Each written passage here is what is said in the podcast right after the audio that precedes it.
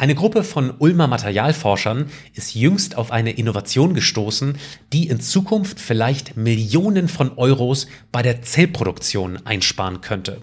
Und dabei geht es weniger um die Batteriematerialien selbst als um einen Prozessschritt in der Fertigung. Kleiner Spoiler, diese Forschungsgruppe, die spricht schon jetzt mit den ganz großen Batterieherstellern dieser Welt. Und ja, das betrifft unsere Leute vom Helmholtz-Institut Ulm und vom Polis Exzellenzcluster. Geladen, der Batterie-Podcast mit Daniel Messling und Patrick Rosen.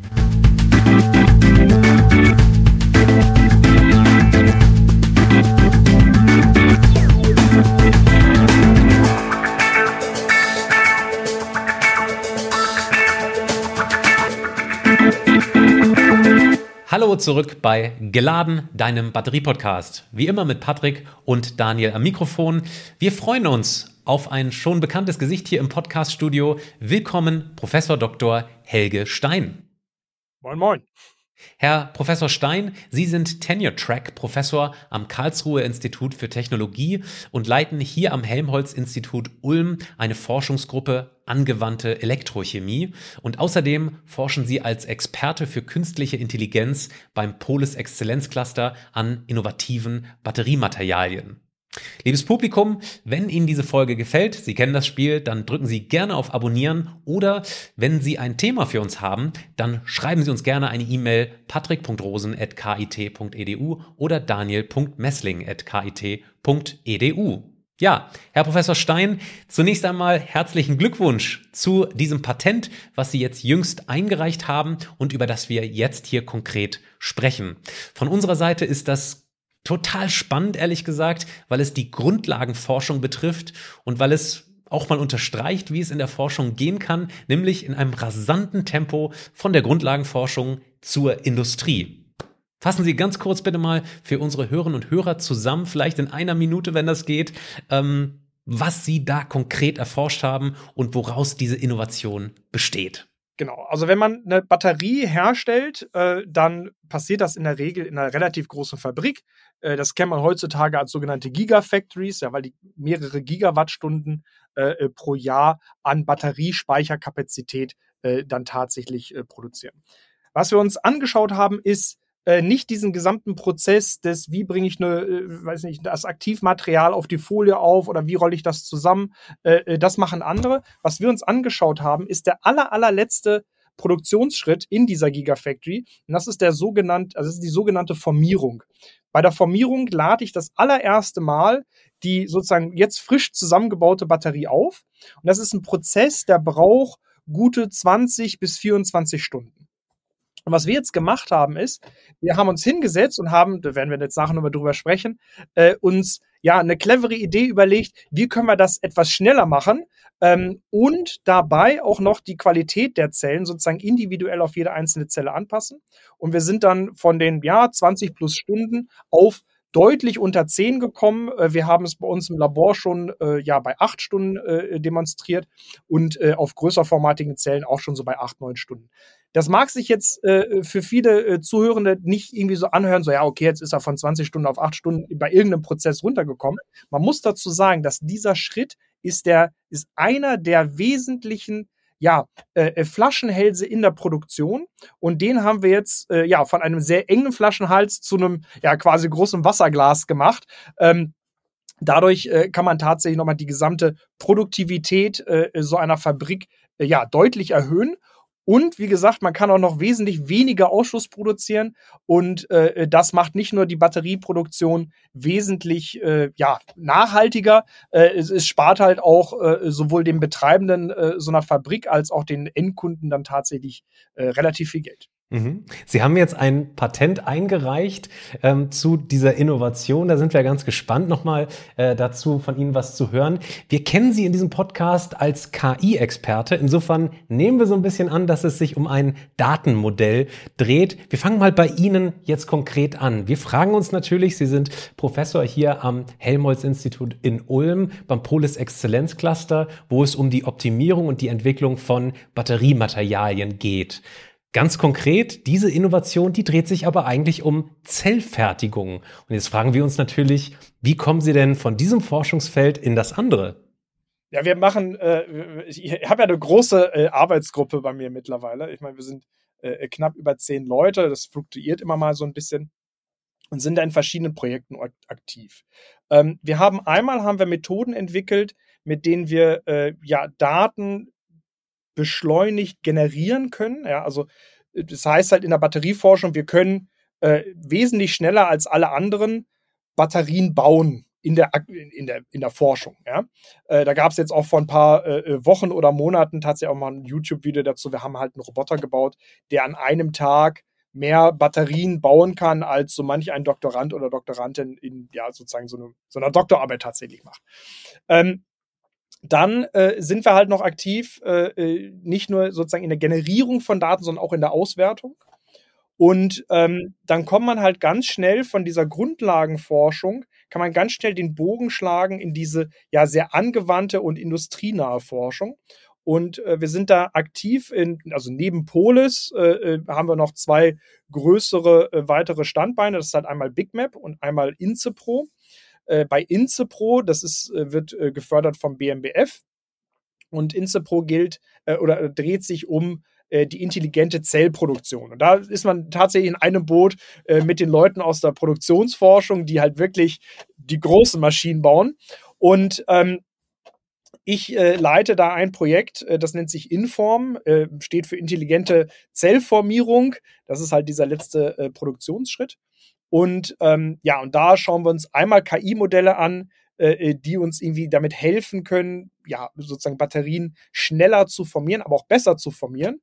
Und äh, ja, wir haben das quasi diese Methoden mit etwas Intelligenz, äh, äh, also ganz kreativer Intelligenz äh, äh von uns Menschen äh, äh, gemischt. Und sowas macht mir persönlich immer super Spaß. Ja, wir sprechen heute über die Zellfertigung. Das hatten wir auch tatsächlich schon mal in einem Video. Aber vielleicht können Sie noch mal unser Wissen auffrischen. Was sind dann da so die einzelnen Produktionsschritte, die es gibt, wozu dann auch die Formierung gehört?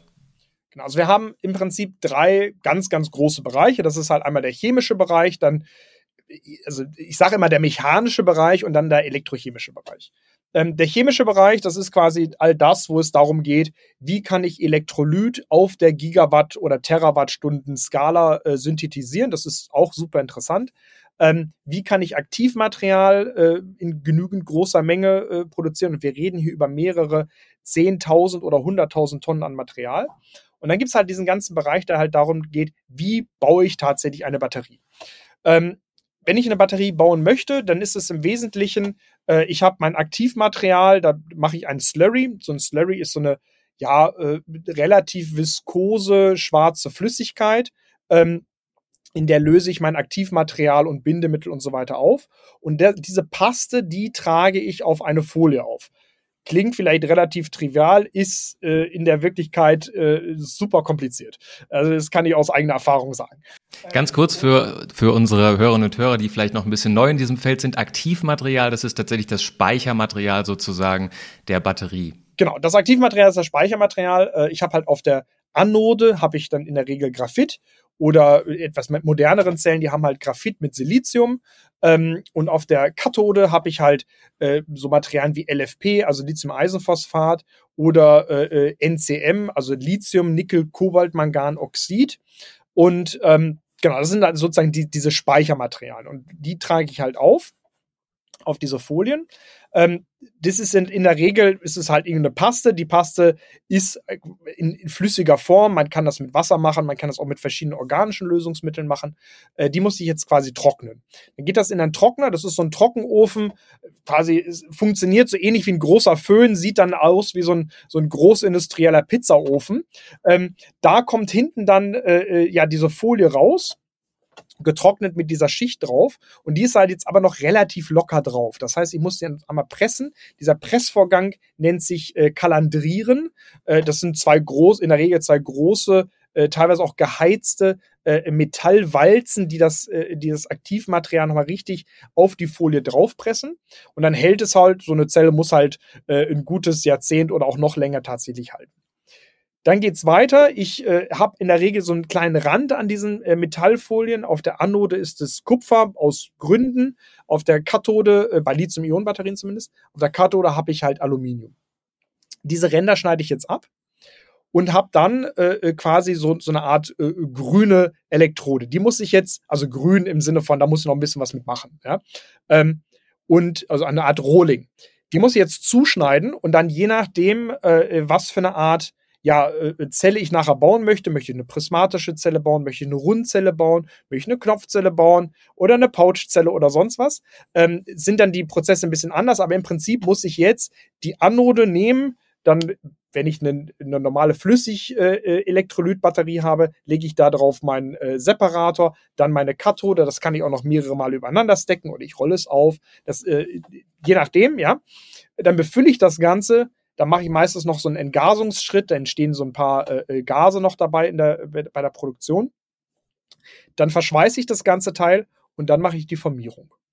Ja, und dann kommt halt dieser, äh, dieser elektrochemische Teil, über den wir dann gleich nochmal sprechen werden. Aber der, das, das Wichtige ist, dass dieser ganze mechanische Teil, der ist relativ schnell. Brauchst eine halbe Stunde bis Stunde, ja, die, die sozusagen so eine Zelle durchläuft.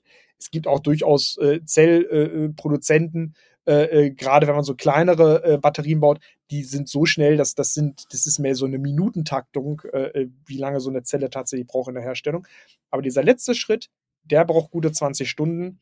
Und da haben wir jetzt gesagt, das akzeptieren wir nicht. Da wollen wir jetzt ja das Ganze mal ein bisschen beschleunigen und vielleicht auch noch verbessern. Wunderbar, dann sprechen wir genau über diesen Produktionsschritt Zellformierung. Aber bevor wir das machen, liebes Publikum, wir haben hier in diesem Podcast relativ wenig über Zellproduktion, Zellfertigung gesprochen. Herr Professor Stein hat es eben gerade sehr schön zusammengefasst, von der Elektrodenfertigung bis hin zur Zellassemblierung, bis hin zur Formation und zum Aging. Schreiben Sie uns gerne in die Kommentare, welcher dieser Prozessschritt Sie nochmal persönlich interessiert, bis auf die Zellformierung. Darum geht es nämlich heute.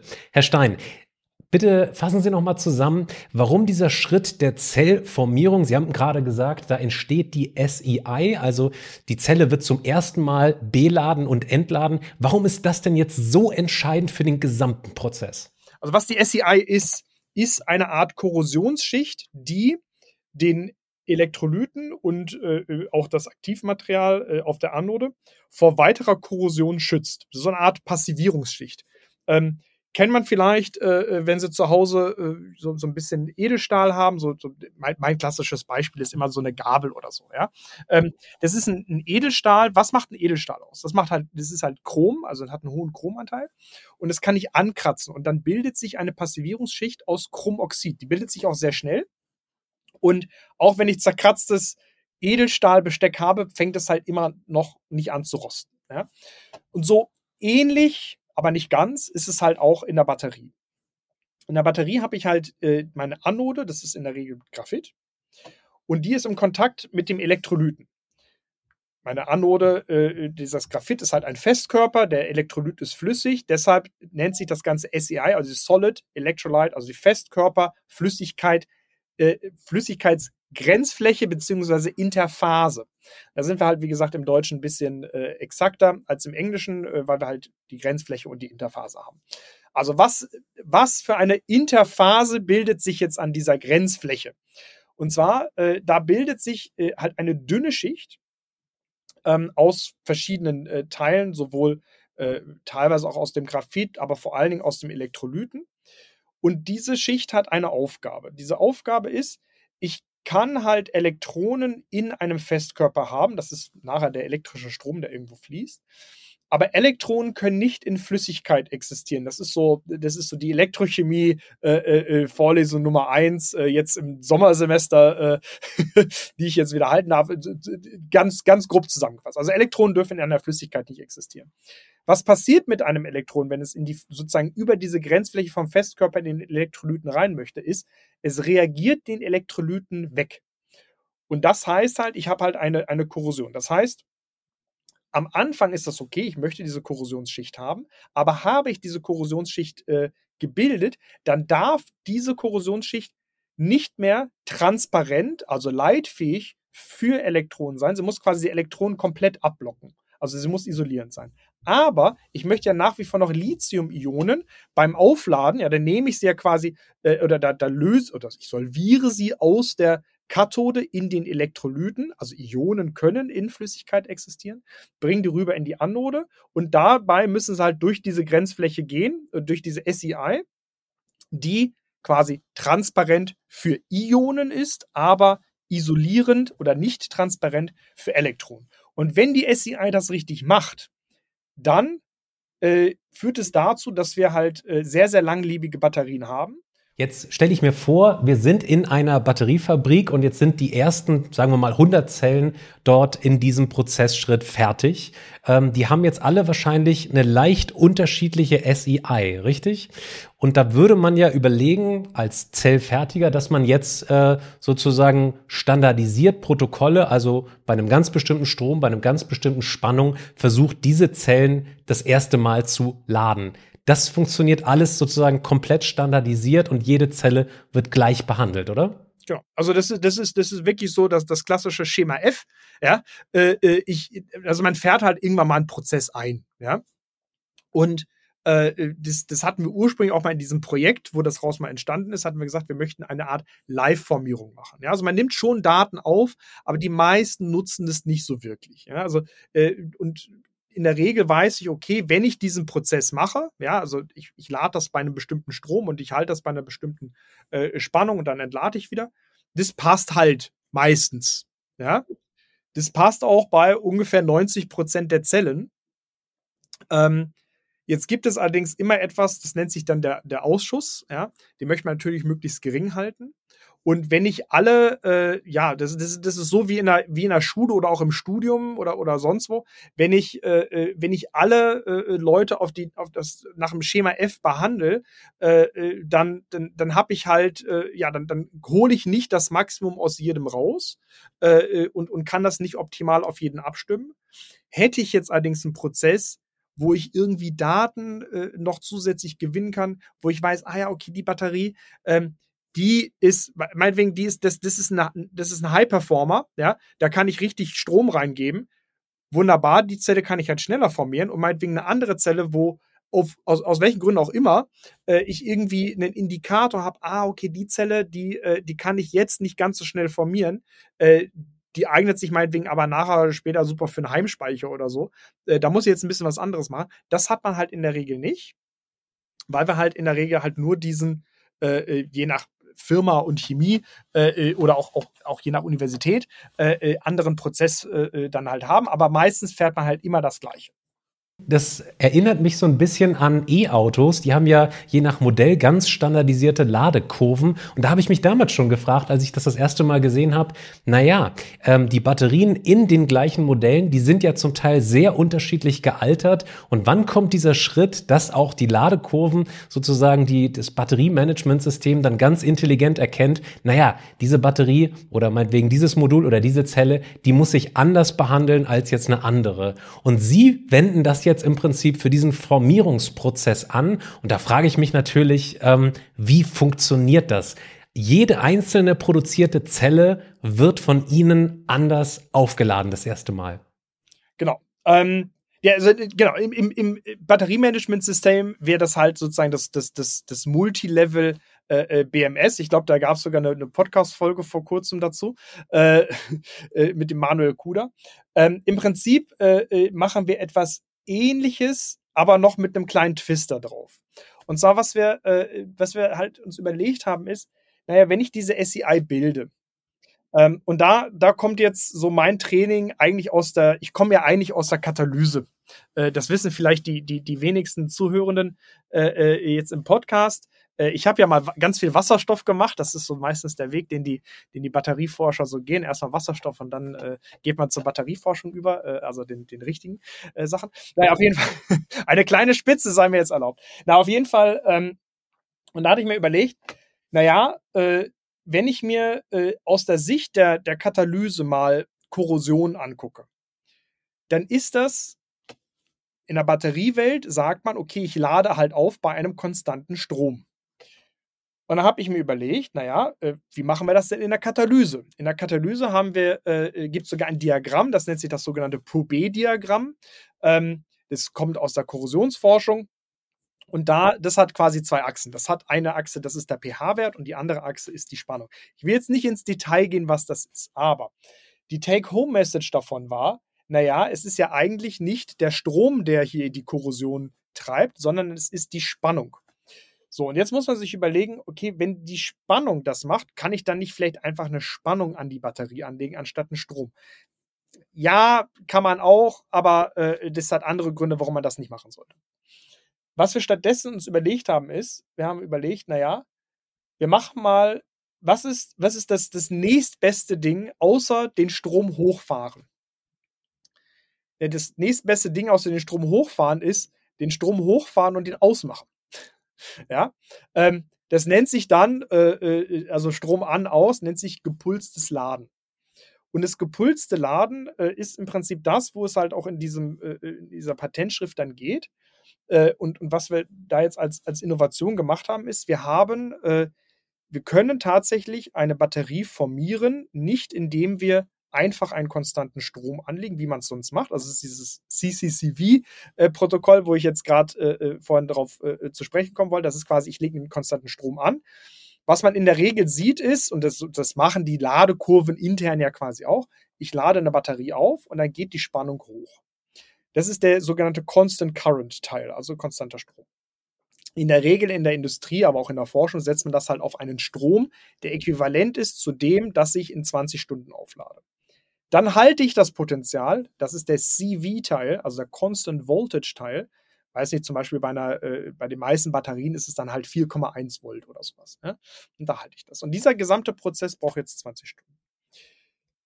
Was wir jetzt gemacht haben, ist, wir haben gesagt, okay, ich nehme jetzt mal einen Strom, wir haben es demonstriert auf, äh, äh, bei einem Strom, bei dem ich die, äh, die Batterie in äh, knappen fünf Stunden laden würde.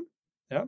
Also das nennt sich einen sogenannten C über 8 Strom. Also C ist die, die Charge Rate und dann macht man 1 äh, durch 8, also brauche ich, äh, ja, äh, brauche ich 8 Stunden. Ja? Das müssen Sie kurz nochmal erklären für unsere Zuhörer und Zuhörer. Was ist zum Beispiel 1C-Rate? Okay, also eine 1C-Rate heißt, ich lade in einer Stunde die Batterie komplett auf über diesen Strom.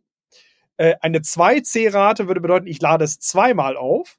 Und eine ein Achtel C oder dann sagt man C über 8.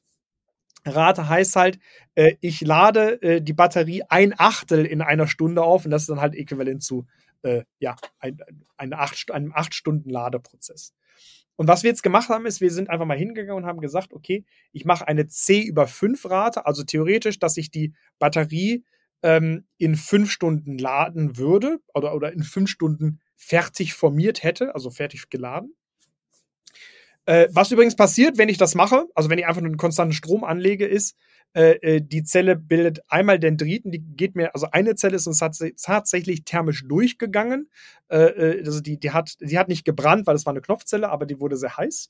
Ähm, und ähm, ich habe einen anderen Effekt, der nennt sich Lithium Plating. Das heißt, man kann sich das so vorstellen, ähm, äh, ich weiß nicht, ob ich das jetzt schon so sehr ins Detail gehen soll, ähm, aber äh, man muss sich das so vorstellen, ich, äh, wenn ich, wenn ich äh, mir vorstelle, ich habe meine Anode als, äh, das, das, das ist äh, das, dieses Graphit, ja, das wäre so wie der richtig ein richtig furztrockener Boden äh, auf so einem Acker. Also hier direkt äh, vor unserem Labor haben wir einen, äh, einen, sehr trockenen Acker, teilweise im Sommer, ja. Und wenn dann richtig doll Regen drauf kommt, das wäre quasi diese, dieser hohe Ladestrom, ja, dann bilden sich überall kleine Pfützen.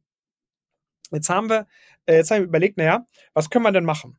Und vielleicht kennen das ja einige von Ihnen, wenn man so ein bisschen einen eher feuchteren Boden hat und da regnet es einmal kurz drauf, ja, dann bilden sich halt nicht unbedingt ähm, irgendwelche Pfützen, sondern dann, dann, dann wird der Boden halt ein bisschen schlammiger, aber äh, äh, trocknet dann sozusagen nach unten relativ schnell durch. Und ein ähnliches Ding haben wir jetzt auch gemacht. Wir haben quasi den Regen immer an und ausgeschaltet, ja, anstatt mit der Gießkanne brutal drauf, dass sich auf jeden Fall eine Pfütze bildet, haben wir quasi jetzt Folgendes gemacht. Wir sind mit der Gießkanne hingegangen und haben einfach noch ein bisschen Wasser drauf gegeben, also im übertragenen Sinne Lithium-Ionen auf die äh, Oberfläche der Anode äh, dosiert, also den Strom kurz angemacht und dann haben wir es wieder weggemacht. Also dann kein Regen und haben sozusagen dem Lithium Zeit gegeben, sich an der Oberfläche zu verteilen, aber auch in das Material oder in den Boden quasi reinzusinken. Und dann sind wir wieder gekommen, haben ein bisschen mehr äh, äh wieder gegossen und äh, äh, haben wieder gewartet, dass sozusagen alles reingetrocknet ist.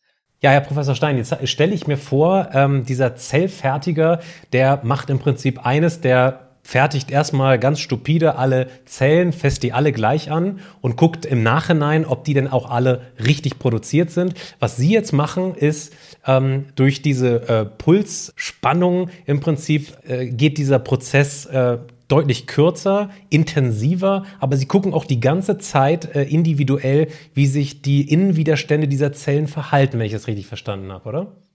Genau. Also was wir, was wir halt machen ist, wir, wir, wir machen quasi den Strom an und aus, ja. Und äh, was dabei passiert ist, dass der, dass die, die Spannung, die steigt dann halt auch mal an und dann fällt sie wieder runter. Und es ist so, dass ich aus diesem Verlauf, ja, also wie schnell klingt die Spannung wieder ab, wie schnell steigt die Spannung wieder an, ähm, kann ich ganz viel Informationen rausziehen, äh, die ich übrigens beim normalen CCCV-Laden nicht habe. Da steigt halt nur langsam die Spannung an. Und jetzt kann ich halt nach jedem Puls, also quasi fast alle fünf Sekunden, kann ich messen, ah ja, was ist denn jetzt gerade der Zellenwiderstand? Was ist denn jetzt äh, äh die Diffusionskonstante äh, äh, von Lithium durch meine äh, SCI? Und da habe ich ganz viele äh, Qualitätsmarker, neben Temperatur und sonst was, ja, die mir, die ich noch zusätzlich bekomme, die ich vorher nicht hatte. Ja? Und was ich jetzt machen kann, ist, ich kann alle fünf Sekunden kann ich schauen, okay, äh, hier ist eine Referenztabelle. Äh, äh, was steht denn in meiner Referenztabelle drin, wo die Batterie sein sollte? Ja, äh, meinetwegen äh, bei 50% Ladung, da sollte der Innenwiderstand so und so sein. Ja? Wenn ich aber feststelle, dass die Batterie diese Werte meinetwegen übererfüllt oder untererfüllt, kann ich den nächsten Strompuls wieder anpassen. Ja, und das haben wir dann halt auch äh, mit in diesem Patent sozusagen drin. Und ich kann den Strompuls jetzt anpassen, ich kann ihn höher machen, ich kann ihn niedriger machen, ja, je nachdem, wie die Zelle ist. Und kann es so nicht nur individuell auf jede Zelle abstimmen, sondern ich kann es auch sozusagen noch im Formierprozess live nachjustieren, dass ich äh, quasi nicht nur die, die, die Zelle optimal formiere, sondern dass ich die Zelle wirklich auf dem optimalen Formierpfad halte. Dadurch kann ich halt einmal Zellen, also ich kann die Zelle sozusagen auch noch schneller theoretisch äh, formieren als acht oder neun Stunden. Ähm, ja, und das ist, das ist halt so vorher noch nie da gewesen. Was mich jetzt besonders daran interessiert, ist ehrlich gesagt, es wird gerade so viel investiert in Zellfertigung, riesige Gigafactories. Ähm, das, es gibt natürlich auch Forschungsfabriken, die aufgebaut werden in verschiedensten Ländern, auch hier in Deutschland. Ähm, warum hat das im Prinzip vorher noch niemand irgendwie getestet oder wird da so wenig jetzt gerade in diesem Formierungsprozess geforscht? Also wie beurteilen Sie das? Gut, äh, geforscht wird ja, wird ja schon. wir, wir, haben ja, wir haben ja Fördergelder bekommen ähm, äh, vom BMBF. Aber es ist halt, ähm, es ist ein, man muss schon sagen, es ist ein teilweise sehr konservatives Feld. Ähm, und man muss natürlich auch diese Sachen äh, also wir haben es demonstriert auf Knopfzellen, ja. Sind dann rüber zum ZSW, das ist ja die, die Straße runtergegangen, und haben es tatsächlich auf großen, äh, ja, äh, prismatischen PHEV1-Zellen äh, äh, auch demonstriert, da funktioniert es auch.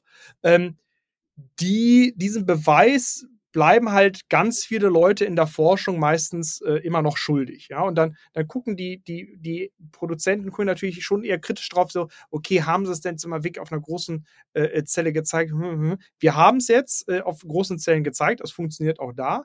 Ähm, man muss natürlich, ich kann das auch verstehen, warum die Leute da sehr konservativ sind. Man muss sich halt immer reinziehen so eine Gigafactory, das sind mehrere 10 Milliarden Euro, die ich da investiere.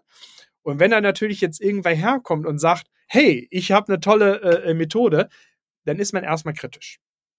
Vorteil ist, wir haben es jetzt auf den großen Zellen gezeigt. Wir haben es auf vielen, ich glaube, auf über 300 Zellen bei uns jetzt im Labor äh, tatsächlich gezeigt.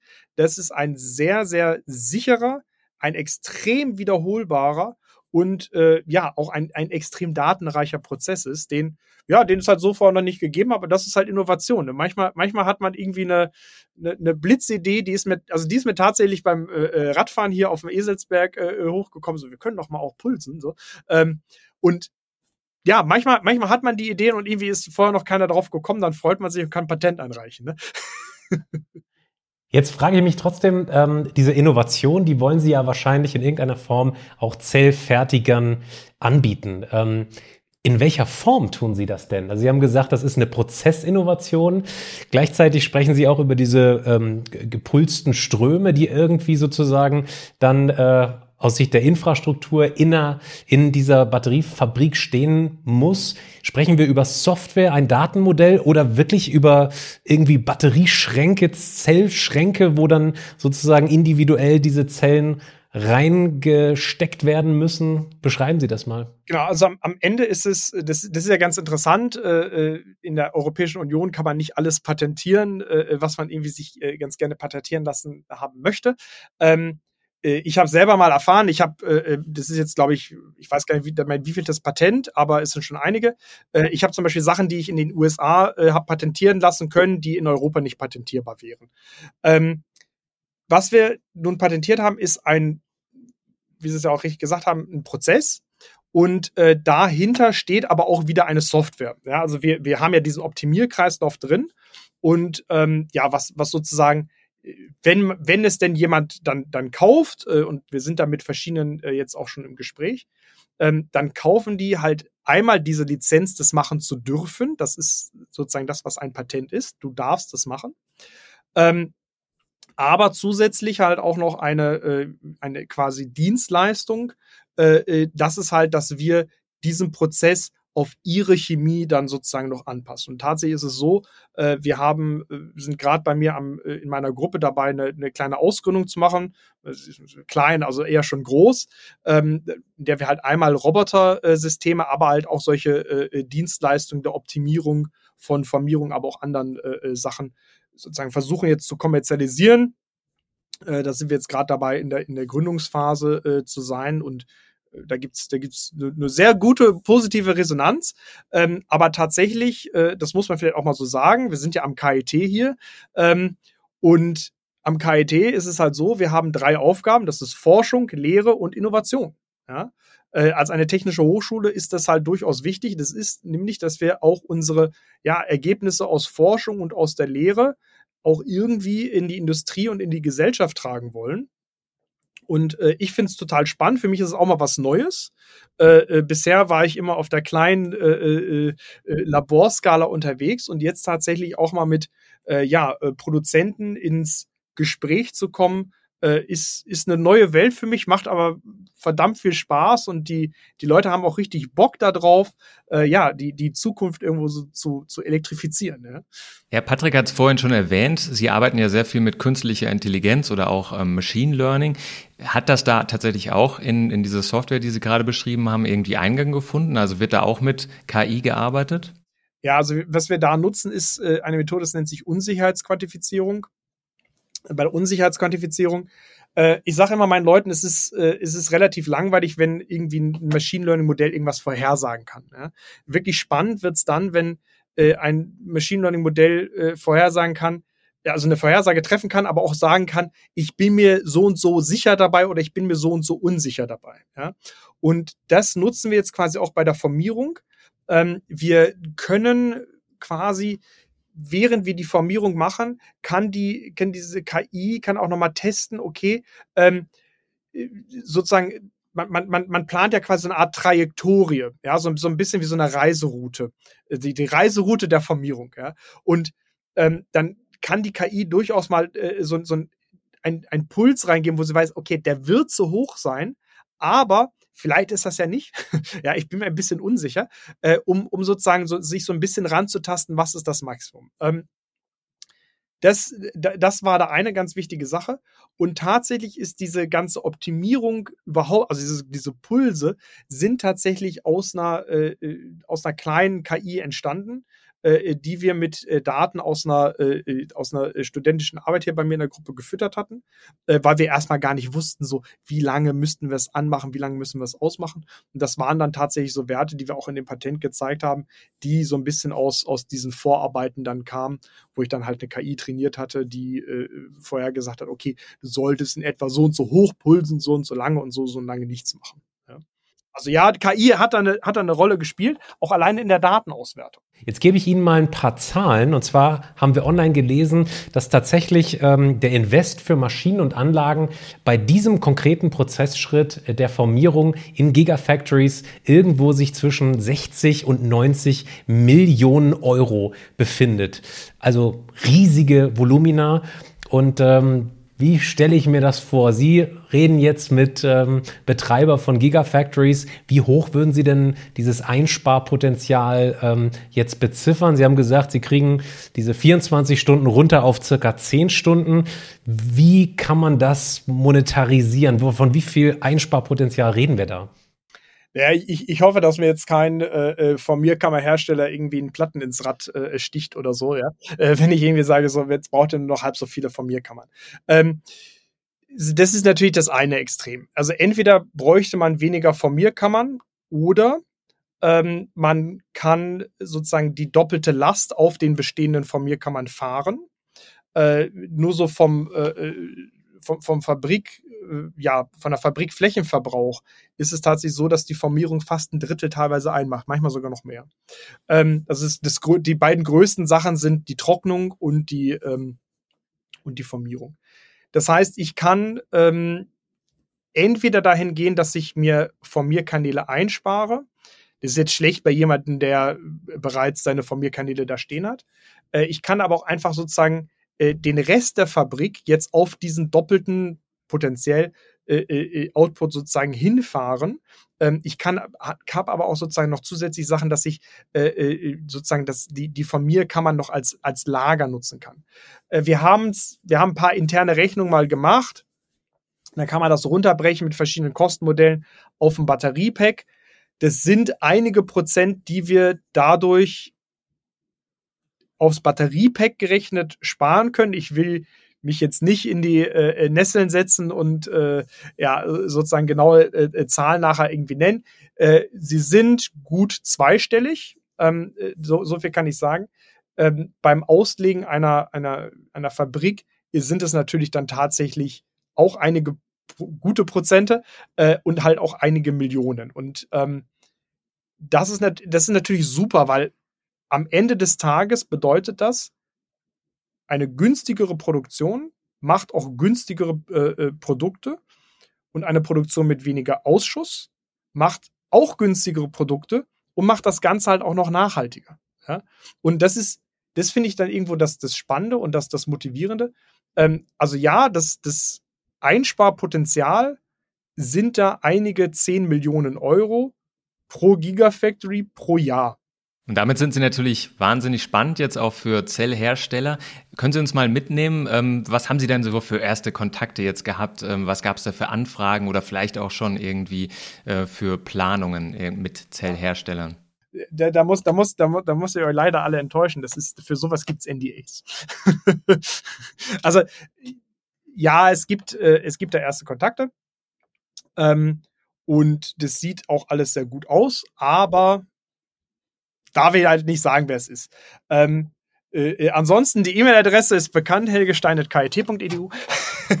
da wünschen wir natürlich frohes Gelingen, bevor wir das aber bevor Sie das tun, äh, haben wir trotzdem noch eine Frage. Und zwar, ähm, gibt es da irgendwelche Einschränkungen von Seiten der Industrie? Also geht das jetzt nur für bestimmte Zellen, Zellformate, Zellchemien oder muss man irgendwie bestimmte Bedingungen mit sich bringen? Also gerade dieser Prozessschritt beispielsweise, der wird ja wahrscheinlich dann durch Sie nochmal äh, individuell angepasst. Ähm, steht das für alle offen tatsächlich?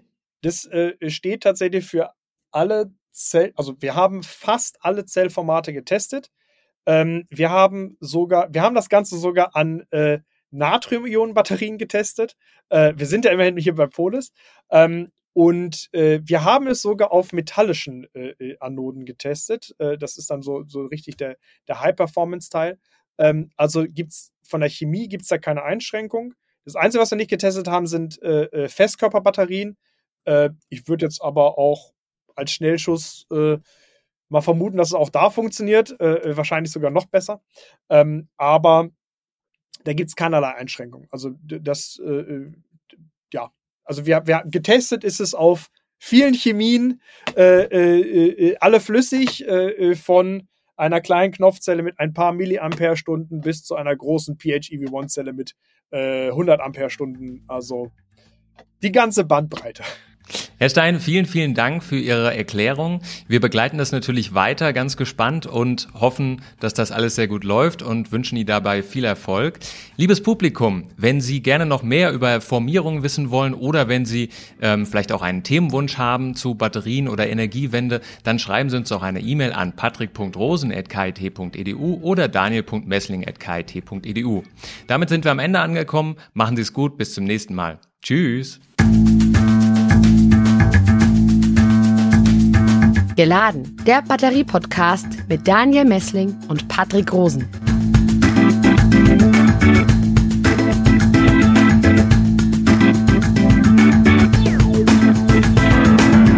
Dieser Podcast wurde produziert vom Center for Electrochemical Energy Storage Ulm und Karlsruhe, kurz Celeste einer Forschungsplattform des Karlsruher Instituts für Technologie, der Universität Ulm und des Zentrums für Sonnenenergie und Wasserstoffforschung Baden-Württemberg.